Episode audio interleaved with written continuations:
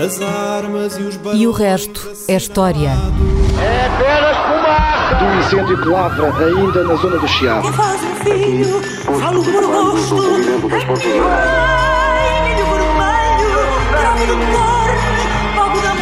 Quer transformar este país numa ditadura. Não, não. Com João Miguel Tavares e Rui Ramos. Olá, sejam bem-vindos ao 35º episódio de E o Resto é História, com João Miguel Tavares e o historiador Rui Ramos. Rui, agora que temos o Presidente da República fechado em casa durante 15 dias para fugir ao coronavírus, eu dei por mim a pensar em presidentes e reis enclausurados eh, e lembrei-me de Dom Afonso VI, que viveu o final da sua vida confinado ao palácio após ter perdido o trono para o irmão Dom Pedro II, que ainda por cima se casou com a sua mulher, não é? Uma vida sua dura. ex-mulher. A sua ex-mulher, Sua exatamente. ex-mulher de Alfonso VI. Ah, enfim, pelo menos esperemos que nada disto aconteça ao Marcelo Rebelo de Sousa. Mas É uma história muito. Bem, esperemos, certo. esperemos Acho que é mesmo não. de esperar. Esperemos que o E já vamos Palácio de explicar porquê. esperemos que o Palácio de Belém continue à sua espera quando ele, quando ele regressar. Mas só para nos situarmos nesta história, estamos a falar da segunda metade do século XVII, já depois da restauração, e, e- e- e embora hum, certamente nada tão impressionante venha a acontecer a Marcelo, uh, parece-me uma excelente ocasião para, para falar de uma das mais impressionantes e suculentas histórias da nossa história. Um, que podes dizer-nos tu, Rui, acerca desse extraordinário episódio uh, entre Dom Afonso VI e Dom Pedro II, que, que, aliás até já deu um filme do João Mário Grilo, não é? O, processo do- o Processo do Rei, o que é um Processo filme, do Rei. um filme de 1988. Exato. É, é uma história de facto eh, que pode- que poderá parecer extraordinária. Eh, não apenas a deposição de um- do Dom Afonso VI pelo irmão, eh, mas se pensarmos que o próprio Dom Afonso VI já tinha afastado a mãe, a rainha regente, isto dá um aspecto de guerra Jogo- dos tronos, quer dizer, isto é, toda a gente a afastar toda a gente, há uma luta de fações na Eu ia corte. dizer jogo do empurra, mas de facto o Guerra Pronto. dos Tronos tem, Enfim, tem, para tem dar isto uma mais outra, um- uma uma dimensão substância, televisiva, uma uma, dimensão, substância. televi- uma dim- dimensão televisiva. E se pensarmos que isto tudo aconteceu na fase final da Guerra da Restauração, portanto, estamos eh, 1640, o eh, Dom João IV eh, torna-se rei de Portugal. Uhum. Portanto, aqueles de quem estamos a falar aqui são os filhos de Dom, De João, Dom João IV, Dom Afonso VI e o infante Dom Pedro, o futuro Dom Pedro II. Sim. Ah, E ainda em aconte- guerra com Espanha, não é? Daí tu e dizes que ainda, ainda portanto, estava na guerra a da guerra com Espanha só acaba em 1668. Portanto, já no ano em que Dom Afonso VI é deposto, aliás, Uhum. no meio da deposição de Dom Afonso VI, e portanto, todas estas lutas de fações na corte de Lisboa, entre os irmãos, entre a mãe, os filhos e os irmãos, acontece, aliás, na fase pior da guerra da, eh, da independência. Então é mesmo Guerra dos Tronos, É, portanto há conspirações é, na mil- corte e é guerra a partir violenta de fora disso. 1659 que a Espanha finalmente respira um bocadinho mais eh, em termos da sua política europeia, de que falámos aqui há algumas Uhum. semanas atrás, e se pode dedicar a Portugal, e portanto tenta invadir Portugal. As principais batalhas da Guerra da Restauração são desta época, de 1663, a Meixal, ao pé de Estremoz. Uhum. E portanto, enquanto ao mesmo tempo, enquanto o reino ao mesmo tempo está a defender-se eh, da- de Espanha, dos exércitos que vêm de Espanha, eh, em Lisboa a corte está nesta guerra civil, isto é, nesta guerra de corte. Portanto, isto começa eh, com a morte de Dom João IV em 1656. Eh, eh, a rainha Dona Luísa de Gusmão torna-se regente. Uhum. Portanto, ela. Porque, porquê? Porque o Dom Afonso VI tinha 13 anos, portanto era menor, portanto mãe torna-se regente, mas eh, em- eh, dali a seis anos, quando o rei. Quando, porque o Dom Afonso VI é rei, mas não é Hum. rei efetivo, portanto é, é apenas Por ainda rei ser menor, nominal, mas ainda é, eh, ainda é menor, portanto a rainha é a regente. E ele achava, Em na 1600 verdade, que a mãe podia gostar mais do irmão, não é? Também um velho Uh, clássico, havia é? em, 1600 e- em 1662, portanto, a situação é que ah, suspeita, um dos partidos da corte, portanto, suspeita que a rainha ah, Dona Luísa de Gusmão estaria a preparar-se para, digamos, favorecer o irmão do Dom Afonso VI, Mais novo, mais novo, mas também aparentemente mais esperto, não é? e mais capaz, quer Mais dizer, capaz. mais capaz, pelo menos, eh, do que aparentemente terá sido, do que era o irmão do Afonso VI. E há, portanto, há um partido de fidalgos, uh, comandado por um jovem, também estamos a falar, toda, todos os personagens de que estamos aqui a falar têm 20 e tal anos, quer dizer, portanto, isso é outra característica. O Dom Afonso VI tem 19 anos, mas o Conde de Castelo Melhor, que é aquele que, digamos, vai formar o partido de Dom Afonso VI em 1662, tem 20, 26 anos. Portanto, ele, uh, o Conde de Castelo Melhor, com outro, um grupo de fidalgos, consegue afastar a rainha Dona Luísa Guzmão e aos 19 e, e, colocar o rei, o Dom Afonso VI, como rei efetivo. Certo. Portanto, como rei efetivo. De facto, quem manda em Portugal nesta época do Dom Afonso VI é rei é o Conde de Castelo Melhor. Isto é o, o governo do Conde de Castelo Melhor, que é acusado pelos outros fidalgos de querer, de querer centralizar o poder, isto é, de se ter tornado aquilo que se chama um valido do rei, isto é, um, um, uma espécie de quase de não é, não é bem não é o primeiro-ministro, uh, mas é quase um favorito, Sim. alguém que governa em nome do rei, que concentra todos os pedidos, todas as... Uma, uh, uma espécie de Marquês de Pombal, mas 100 anos. Sem os poderes do Marquês de Pombal, sem os poderes certo. do Marquês de Pombal, que o Marquês de Pombal seus, seus terá poderes efetivos, 100 anos depois, ele aqui tem certo. menos tem menos poderes, e, portanto não tem a força, nunca tem a força, aliás esse é que é o problema, não tem a força do Marquês de Pombal, uh, mas consegue concentrar muita, muito do, da autoridade no escrivão da puridade, que é assim que ele, uh, que ele se... Uh, uma das coisas que o Conde de Castelo Melhor faz é precisamente segurar uma aliança com a França através de um casamento do Dom Afonso VI com uma uh, princesa francesa, uma, uma descendente do, do, do uh, por via bastarda do rei Henrique IV de França, que, é a, que vem a ser a rainha Dona Maria Francisca, Dona Francisca Maria, aliás, Dona Francisca Maria de uh, Saboia. E a rainha vai ter um papel importante neste, uh, nesta certo. luta, porque uh, por volta Portanto, de. Ela 16... casa-se com o Dom Afonso VI, mas o pobre do Dom Afonso VI também preferia Dom Pedro II e aparentemente a nova, em a, 16... nova, a nova mulher também. Em, mil, entre 1600, em 1667 há um grupo de fidalgos que enfim, está atrás, ou, ou que o, a personagem principal é o Duque de Cadaval, e uma série de generais, uh, de comandantes militares, uh, que estão muito pouco satisfeitos com a com, com, com o, o Conde de Castelo Melhor. Okay. E, e o Conde de Castelo Melhor, uh, através do Conde de Castelo Melhor atinge o, Dom Afonso o, o, Dom, o, o Dom Afonso VI. O Conde de Castelo Melhor tinha, portanto, tinha aquelas, aquela concentração de poder, que era aumentar impostos, mas tam, está também a tentar fazer a paz. Isto é, está a tentar negociar com Uh, Espanha, eh, entre 1667, em 1667, já uma, um termo para a guerra. E hum. há um outro, um partido, quer dizer, do, do Duque de Cadaval e dos generais, que, que, querem continuar a guerra, porque estão muito próximos dos franceses e a França quer que a guerra continue na, na Península Ibérica. Portanto, há aqui também uma intriga diplomática e, por vezes, isto também é explicado em termos de um partido inglês na corte e um partido francês na corte. Hum. O, o partido inglês que o Conde Castelo Melhor seria, enfim, um dos representantes, uh, preferiria a paz, isto é, a paz certo. com Castela, com, com, a Espanha, e o Partido Francês queria a continuação da guerra. Curiosamente, o Partido Francês toma ao poder e depois faz a paz também, portanto, o que dá a ideia, a ideia de que as políticas e a configuração dos partidos é muito flexível. Mas a verdade é que, portanto, há este grupo de fidalgos com, este, com estes generais, encabeçado pelo Duque de Cadaval, que finalmente se move contra o quer o Conde Castelo Melhor, forçando a sua retirada e depois finalmente contra o rei. Contava-se aquela história do Marquês de Cascais que teria entrado na, na câmara onde o rei estava a dormir, em novembro de 1667, acordou o rei e diz-lhe: Senhor, vós nascestes tolo e, uh, e, e o achaque que, tiver, que depois tivestes vos fez mais incapaz. Portanto, Mas que achaque era este? Achar que devia ter tido alguns problemas hum, de saúde certo. devido até à sua vida, que aparentemente teria sido certo. desregrada. Mas, entretanto... Mas à boa portuguesa, não, ninguém despachou o Dom Fonte VI, não é? Foi preciso não. arranjar um processo super sofisticado? Não. Ou não uh, isso? A rainha colabora, a rainha tem uma, colabora, uma colaboração colabora importante com, nisto, com este, abandonando o rei. Com Isto é, ela abandona o rei, ela uh, abandona o rei e dispõe-se depois a uh, depor num processo. O tal processo ela, do rei? O tal processo do rei.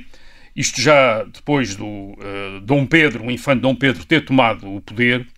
Uh, um processo em que o rei é uh, declarado não apenas, impotente, neste caso, para anular o casamento. E, portanto, depõe a rainha, que diz que nunca conseguiu consumar relações com o rei, e uma quantidade de mulheres também que, teria, que, que vem no mesmo sentido. Isto é, também depõe que teriam tentado, enfim, ou, teriam estado e em essa, situações e de essa consumar. impotência era motivo de afastamento.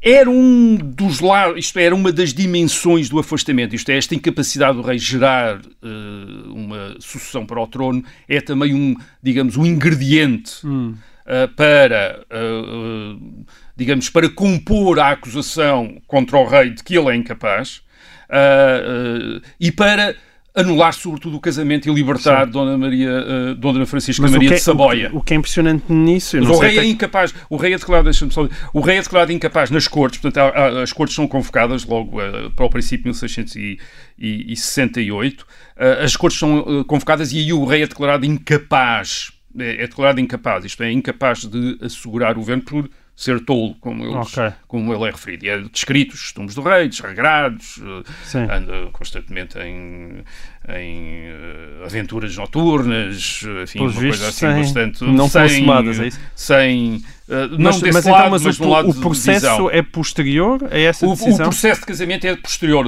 é um processo que leva à anulação do casamento em março, portanto para em Dom janeiro Pedro já tinha II poder casar com se ela. poder casar. Portanto, o, o Dom Pedro II já está, digamos, regente, já está regente do rei, já foi declarado regente do rei, porque isso era uma coisa, isso é um, um ponto interessante. As cortes são ah, convocadas, portanto, para ah, o princípio de 1668 e parecia que uma das possibilidades era que ah, o Dom Pedro II, o infante Dom Pedro, fosse declarado rei em lugar Dom Afonso VI. Curiosamente, as cortes não fazem isso. Isto é, Dom Afonso VI continua a ser rei até morrer, até 1683, quando morre, e o, ah, o infante torna-se regente, portanto, regente do reino, e curador do rei, isto é, tutor do rei, portanto, torna-se o tutor do rei. Portanto, o rei é enviado para os Açores, está lá nos Açores. O rei continua a ter partidários em 1670. Daí o tal enclausuramento que É, eu falava no uh, início, Sim, é? porque ele é enviado para os Açores, onde está mais à vontade, uh, mas continua a ter partidários em Lisboa, que em 1673 há uma espécie de, uh,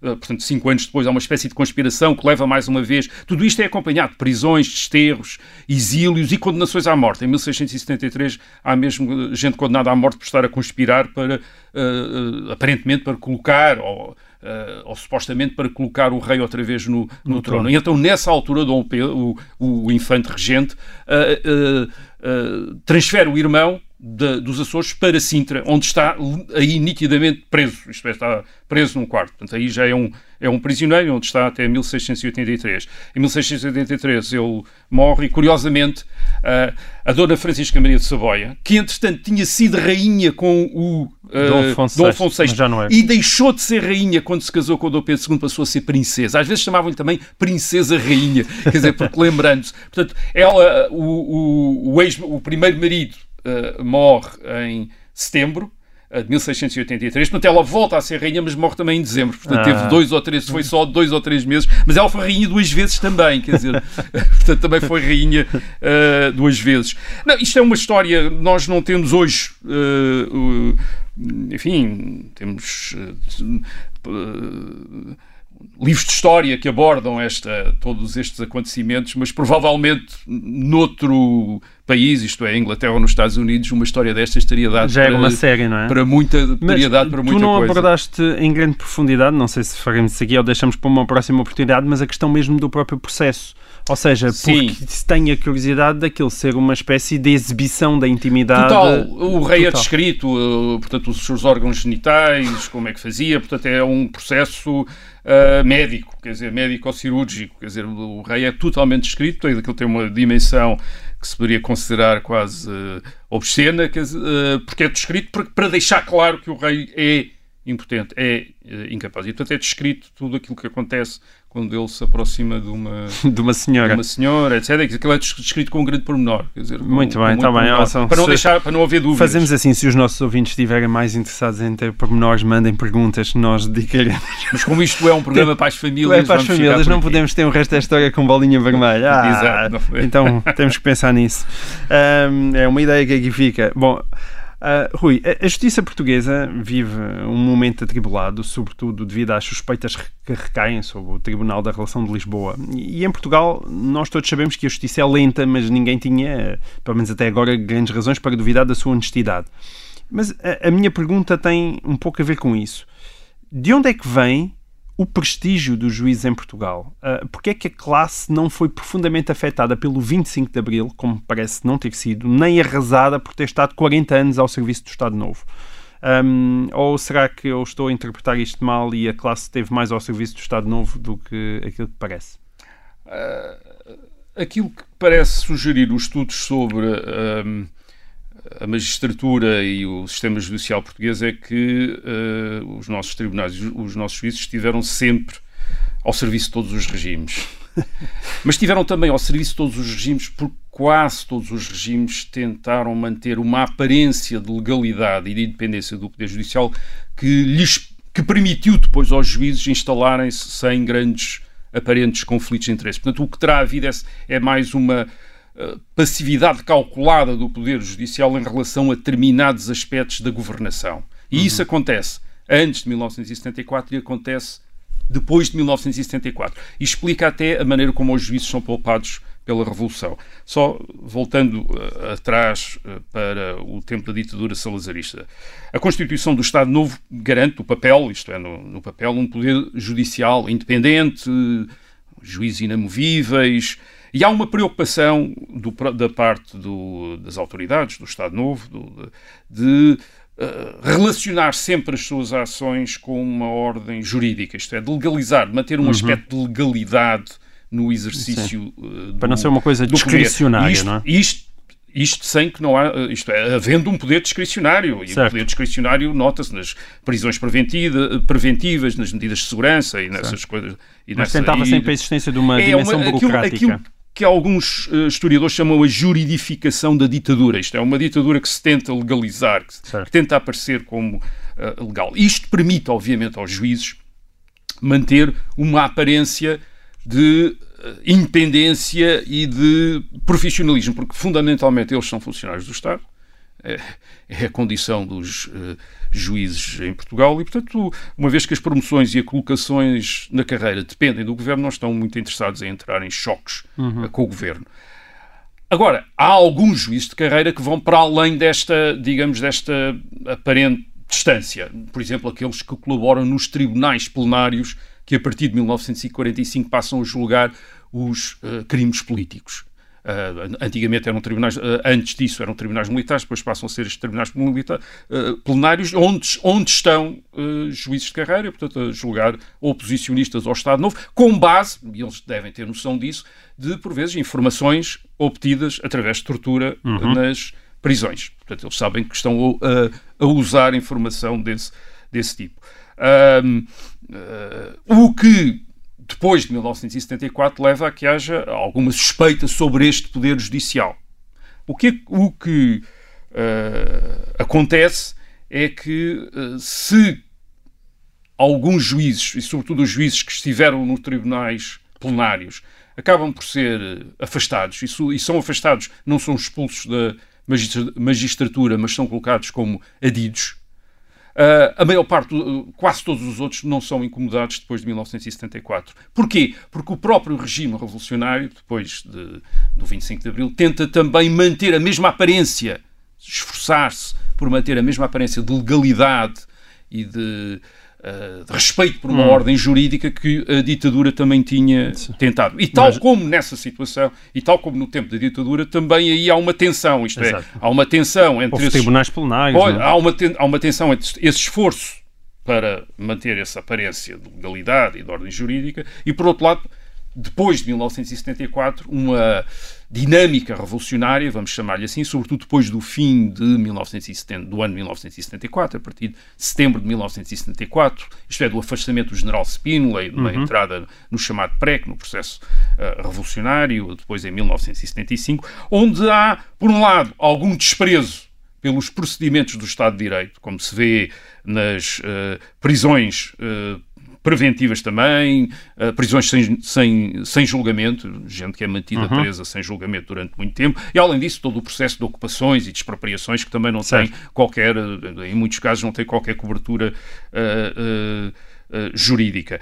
E, e, também uma, uma, um ambiente revolucionário em que, por vezes, aquilo que é que era suposto ser a, independência e a imparcialidade dos juízes, é vista como contrária à Revolução.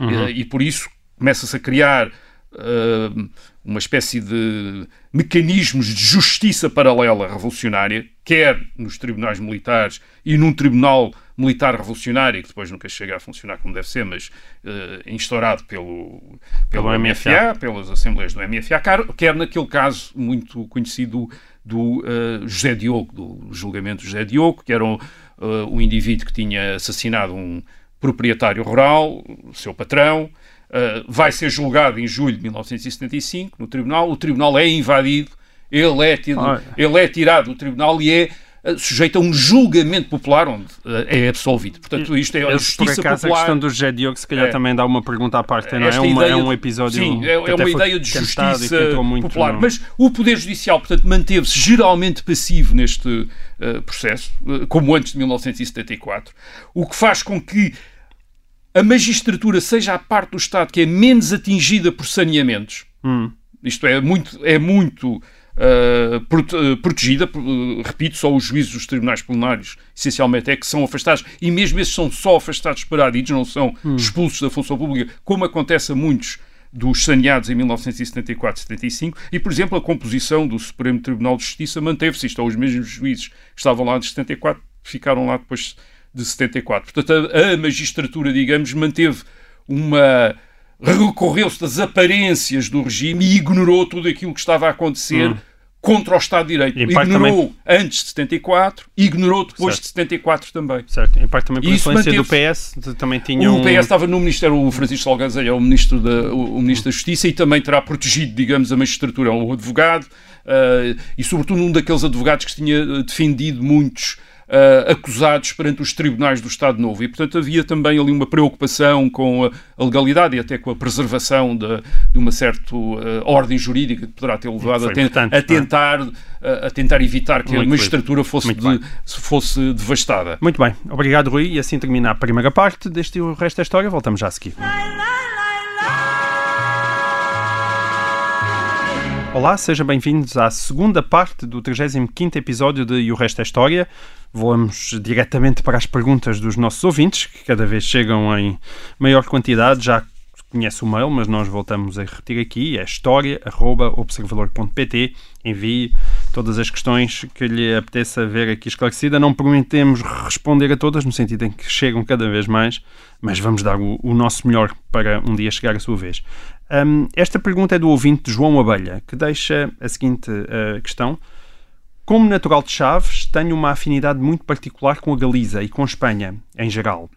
Uh, daí gostar que me esclarecessem o seguinte: houve ou não, por parte de Francisco Franco, houve ou não uma vontade por parte de Francisco Franco em anexar Portugal? Eu suponho aqui que João Abelha se esteja a referir à época da Segunda Guerra Mundial. E em caso afirmativo, quais foram as suas motivações? Chegámos a correr esse risco, Rui, de ser anexados por Espanha? Outra vez, quer dizer, já fomos muitas vezes, mas, ou tentaram, mas eu digo no não, século XX. Eu creio que não chegámos. Não chegámos, isto é o Franco, nunca teve essa opção de uh, reunir toda a Península Ibérica é num único Estado. Uh, é verdade que se conta aquela história de que ele, enquanto estava enquanto estudante militar, teria elaborado um plano de invasão de Portugal, mas não podemos confundir exercícios académicos com uh, uh, ideias políticas. Um, nem em 1975, durante a Revolução Portuguesa, quando havia uh, diplomatas que lhe falavam sobre a necessidade de impedir o, uh, intervir em Portugal para impedir uma revolução comunista em Portugal, mesmo Franco, aparentemente, segundo, segundo sabemos, uh, terá sido alguém a dissuadir qualquer intervenção. Ele, ele dizia, bem, basta deixar os portugueses uns meses com as prateleiras vazias e vão ver como eles próprios se voltam contra os comunistas. Enfim, e a coisa mais ou menos uh, passou-se mais ou menos dessa, dessa maneira. Não, chegou, não se chegou às prateleiras vazias, mas chegou-se a, a, a, um ambiente em que aquela a hegemonia comunista foi posta em causa sem necessitar de Espanha ou de qualquer outra potência intervir diretamente militarmente, militarmente. E durante a Segunda Guerra uh, Mundial, uh, vamos ver, uh, o Franco tinha sido ajudado por Salazar, pelo, pelo Estado Novo, durante a Guerra Civil em 1900, entre 1936 e 1939 uma guerra civil prolongada e uh, Portugal funcionou como uma grande retaguarda de apoio às hum. tropas nacionalistas uh, uh, a Franco. Por interesse próprio também de Salazar, uma república dominada pelas esquerdas em Espanha teria sido perigosa para o regime do Estado certo. Novo em, em, Portugal. Portanto, isto não, queria, isto não significava uma grande sintonia entre os dois, que aliás nunca houve, nunca nunca tiveram uma grande nunca estiveram muito na mesma no mesmo comprimento de onda. Uh, mas havia interesses interesses muitos. Ora bem os momentos perigosos é durante a Segunda Guerra Mundial e sempre naqueles momentos em que uma das partes na guerra pareceu estar em grande vantagem. Em 1940 foi a Alemanha. A Alemanha em 1940 derrota a França torna-se dominante uh, na Europa Ocidental. Só a Inglaterra a Grã-Bretanha é que é, é, que resiste. E há em Espanha, nessa altura, quem se convença que talvez possa haver um novo mapa da Europa. Uh, a ideia, tem, penso que não seria anexar Portugal. Aquilo que eles gostariam de anexar era uma grandes partes de Marrocos francês. Hum. Hitler nunca esteve disposto a dar-lhes uh, o norte da África, porque preservava muito mais, era muito mais importante para Hitler uh, a boa vontade do regime de Vichy em França, isto é, do, uh, interessava-lhe mais a colaboração da França, que seria comprometida se visse as suas colónias entregues à Espanha, Espanha. Uh, do que propriamente a colaboração de Espanha. Portanto, eles uhum. nunca lhe deram isso. Agora, é, é, é, havia talvez uma parte da Falange, e, e, em determinados momentos talvez também o Franco estivesse disponível para isso, para uh, a Espanha assumir na Península Ibérica um papel de uh, hegemónico, quer dizer, isto é, de Portugal ficar um pouco a reboque da, da Espanha na, na, Península Ibérica, na, na Península Ibérica. Isso nunca aconteceu, Portugal resistiu a isso, uh, resistiu a tratados que pudessem, enfim, a acordos entre os dois países que pudessem pôr a Espanha como uma espécie de tutor de Portugal. Grande, o grande perigo foi, sobretudo, a, a possibilidade da Espanha entrar guerra, eh, na guerra. Em 1940, Franco passa da neutralidade para a não beligerância, isto é, deixa de ser neutral, passa apenas a não ser combatente, mas quer dizer que está do lado do, do eixo, isto é, da Alemanha e da Itália. Portugal hum. está neutral, Portugal certo. não está de, de, lado nenhum, quer dizer, mas a, a, a, Espanha nesse momento já está, já está daquele lado, embora não esteja a combater, isto é, não é mas combatente. cria a famosa divisão azul. E, é? Em 1941, quando Hitler Uh, invade uh, uh, a União Soviética, Franco colabora nessa campanha contra o comunismo na Europa com uma divisão, a chamada Divisão Azul, cerca de 50 mil Uh, soldados que são enviados para a frente uh, leste, portanto, para, para combater na, na, Rússia. Mas a verdade é que a Espanha não entra uh, formalmente na guerra contra os aliados, uhum. nem contra a União Soviética, isto é, não declara a guerra. O, os espanhóis estão lá numa situação ambígua de, de voluntários, colaboradores, mas não, uh,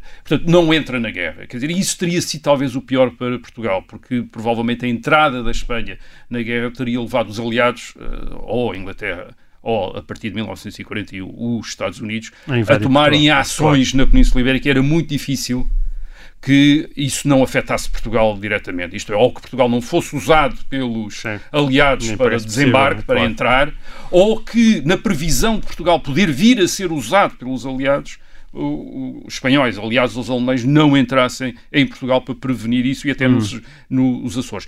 Ambos ou seja, tu achas que Portugal só foi neutral ou só se deu ao luxo de ser neutral na Segunda Guerra Mundial? Porque a Espanha se manteve fora da guerra. Uh, sim, se, se, a Espanha não se tem mantido neutral, teria sido muito difícil a Portugal manter-se neutral, porque a guerra, a guerra, teria vindo para a Península, Ibé, uh, para a Península Ibérica, isto é, e teria sido difícil isolar Portugal na Península Ibérica da, uh, da guerra. Aliás, ambos os lados, quer os alemães, quer os ingleses, os americanos, têm planos para invadir Portugal em determinada altura, sempre numa atitude de prevenção, isto é, para impedir o outro de Uh, Sim, invadir. Portanto, não como primeiro passo. Entre 1940 e 1942, o, o, risco vem mais da Alemanha, de uma iniciativa alemã, Uhum. De, e depois de 1942, 43 é mais uma uh, o risco vem de uma iniciativa, de uma, de uma eventual iniciativa dos aliados. E há momentos, quer dizer, em que, por exemplo, o próprio Franco, em, uh, no princípio de 1944, por exemplo, está com receio mesmo de que os aliados, em vez de um desembarque em França,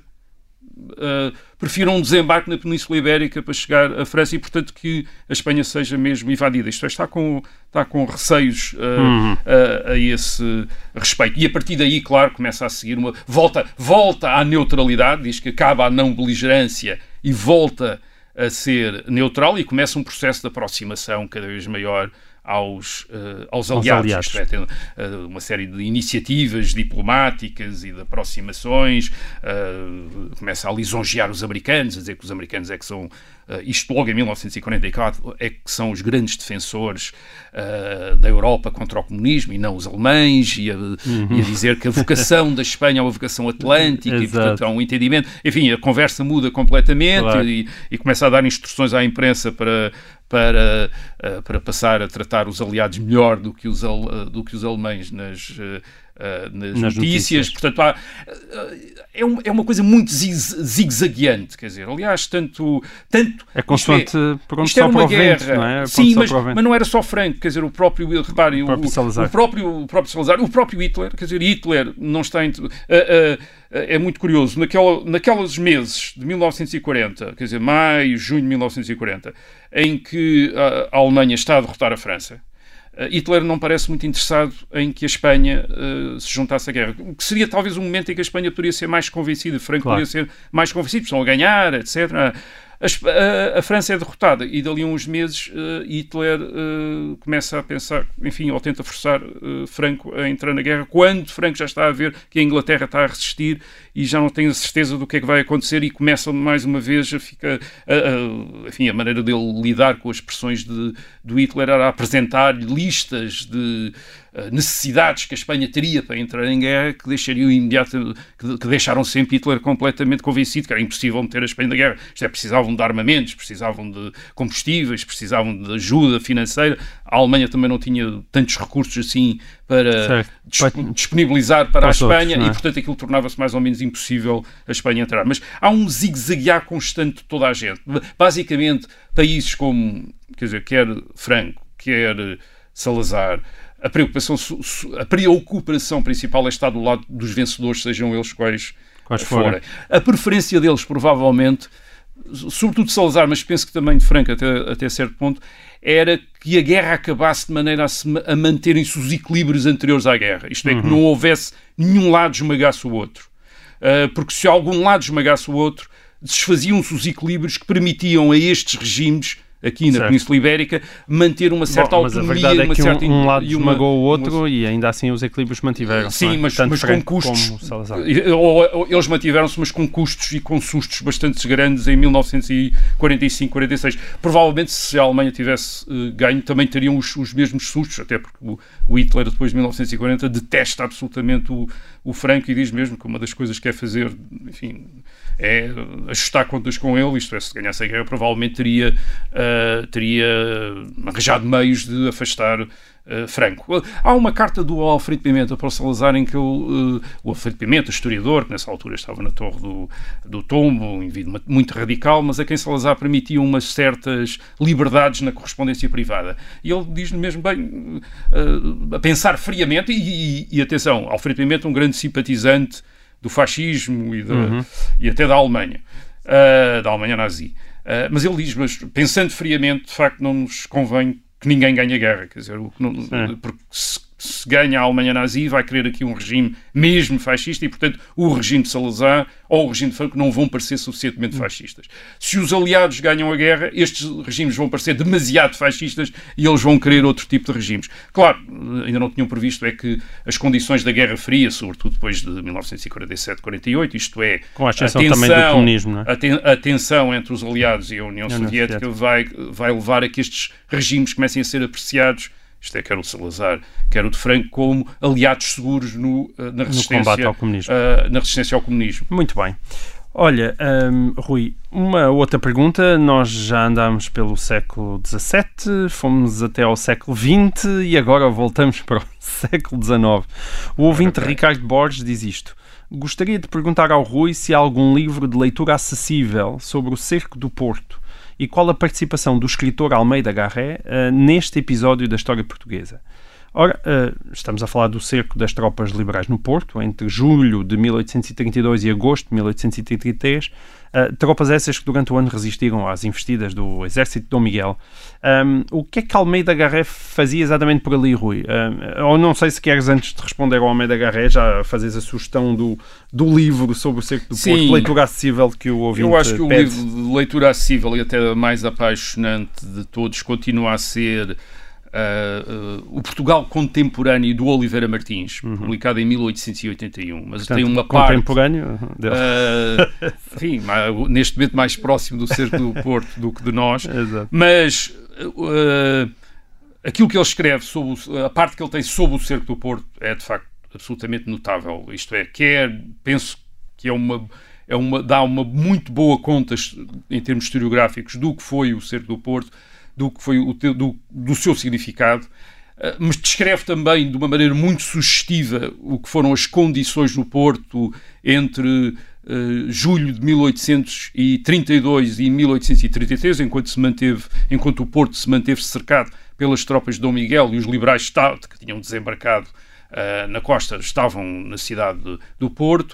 Uh, e e está incrivelmente bem, está muito bem escrito, está incrivelmente bem escrito, um grande dinamismo, muito curioso, muito sugestivo e, portanto, continuaria a recomendar estas, essas Certo. dezenas de páginas do Portugal contemporâneo como uma boa leitura sobre o Além de cerco do levarem Porto. pelo cerco do Porto, ainda levam com muito mais histórias, não é? Muito mais tarde. E, Agora o portanto, Garrett. O nunca se Garrett, de facto, o Almeida Garrett, o ah, estava no Porto.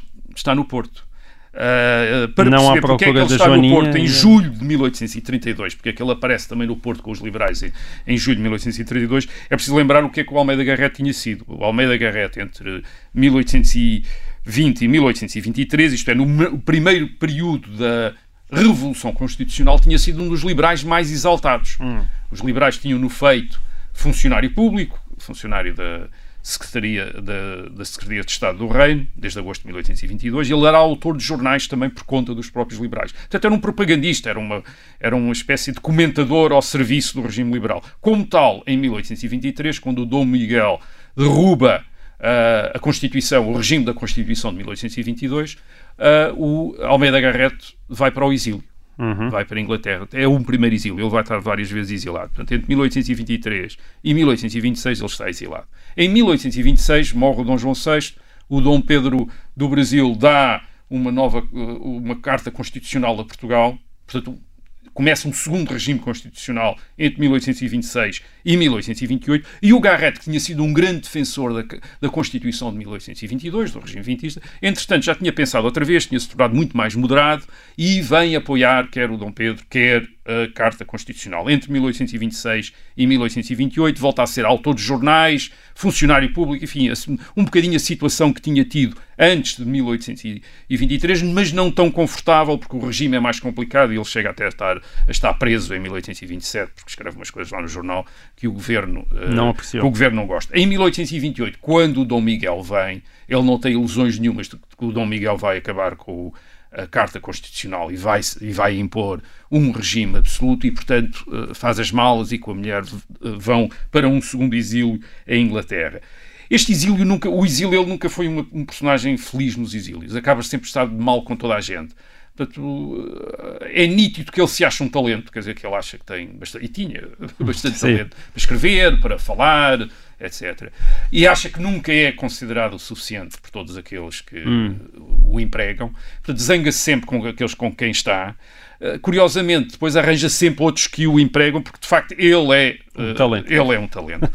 e em 1831, quando os liberais estabelecem um governo na ilha, uh, nos Açores, antes de virem uh, tentarem a invasão de Portu- do Portugal continental, o uh, Almeida Garrett vai também para os, uh, para os Açores e colabora com um dos ministros de Dom Pedro, Dom Pedro que agora está à frente Dom Pedro, o antigo imperador do Brasil, que agora está à frente dos liberais uh, na luta pela reposição de Dona Maria II no trono e pelo afastamento Dom Miguel. Um desses ministros, que é o Mouzinho da Silveira, que é um autor de uma quantidade Certo. enorme de reformas da, da, da administração portuguesa, da da, da- enfim, de vários do sistema fiscal, etc. Uh, algumas dessas reformas são, de facto, da autoria material do, Do Almeida Almeida, Garrett. Garrett. Isto é ele que escreve. Portanto, é ele que escreve, eh, em alguns casos, diga-se aqui, plagiando eh, manuais franceses, de onde ele tira mais ou menos as, As ideias, ideias. embora depois mais tarde vá dizer que achou que aquilo era tudo muito radical, que tinha falado com o Mouzinho, mas o Mouzinho achou que deveria ser assim, e portanto foi assim. Portanto, ele entre 1831 e 1832 está lá nos Açores, mas mais uma vez a colaborar com o Mouzinho, mas já zangado, etc. Uh, de tal maneira que para vir, eles já não o querem quando vem na expedição, está em risco de não vir na expedição, portanto oferece como soldado para vir na expedição, porque senão já não, não quer na expedição. Chega ao Porto, o Porto, A expedição Porto, que desembarca no Porto. a é? expedição militar comandada Certo. por Dom Pedro, que desembarca ao pé do Porto em julho de 1832 para afastar Dom Miguel, falha, no sentido em que fica cercada no Porto. No Porto, o que o Almeida Garrett faz, sobretudo, é voltar à Secretaria do Reino, como funcionário da Secretaria do Reino, e fica encarregado de uma série de reformas do, do- do Código Criminal e do Código Certo. Então aquela Comercial. ideia do soldado Almeida Garrett não foi propriamente para andar aos Não, ele diz não que é? andou, quer dizer, que andou com a, escaramuças. com a mochila e com a, com a cartucheira, mas de facto, muito provavelmente, a maior parte do seu trabalho terá sido um burocrata eh, da eh, Revolução. E em novembro de 1832, portanto, uns meses depois de estar no Porto, é eh, enviado para a Inglaterra numa missão diplomática. Hum. Uh, e depois é abandonado lá, quer dizer, isto é, ninguém lhe dá dinheiro para ele voltar, ele desgraçado fica lá, consegue ir para a França, onde pede uma espécie de subsídio ao governo francês para se manter, sempre a protestar. Reparem que ele se intitula Fidal Cavaleiro da Casa Real e bacharel formado em leis pela Universidade de Coimbra, e coitado, tem de Bom, trabalhar. é grande dizer, pão tá- cartão de- enfim. da- da apresentação, Uh, portanto, ele, ele, ele dá-se mal com quase com toda a gente. Em 1830, em outubro de 1833, entretanto os liberais já tinham uh, conquistado Lisboa. Ele vem uh, para Lisboa, não lhe pagam o- o- os vencimentos, quer dizer, portanto, não lhe dizem, dizem que, o, que tinham o, aquilo é uma coisa ridícula, a história é quase ridícula. Dizem que tinham o dinheiro para pagar os vencimentos dele tinha sido levado pelos miguelistas. Isto é os miguelistas. E ele diz, pergunta, então, mas porquê é que tinha sido o meu dinheiro? Quer dizer, os meus salários é que foram levados do tesouro, quer dizer, Só os não, mas- dele. só os dele, quer dizer, uma coisa ridícula, coitado. Protesta imenso.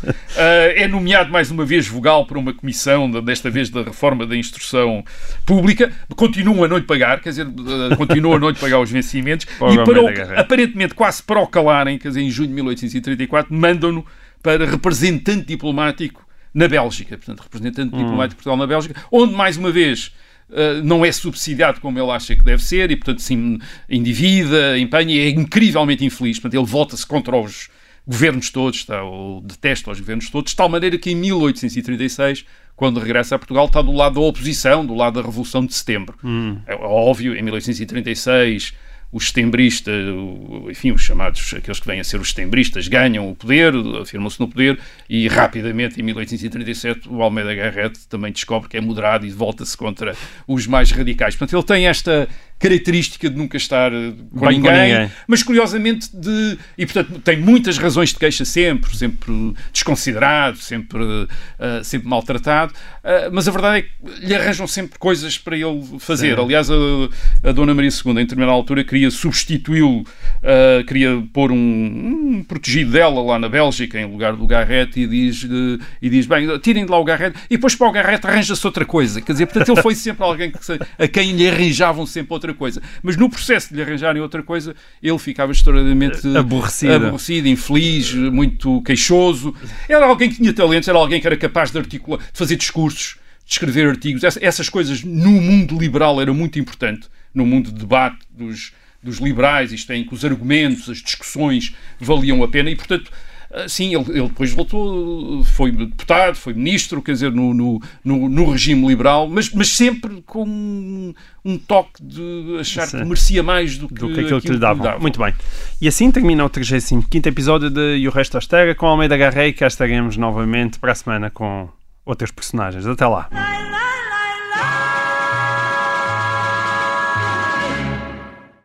Obrigada por ter ouvido este podcast. Se gostou, pode subscrevê-lo, pode partilhá-lo e também pode ouvir a Rádio Observador online em 98.7 em Lisboa e em 98.4 no Porto.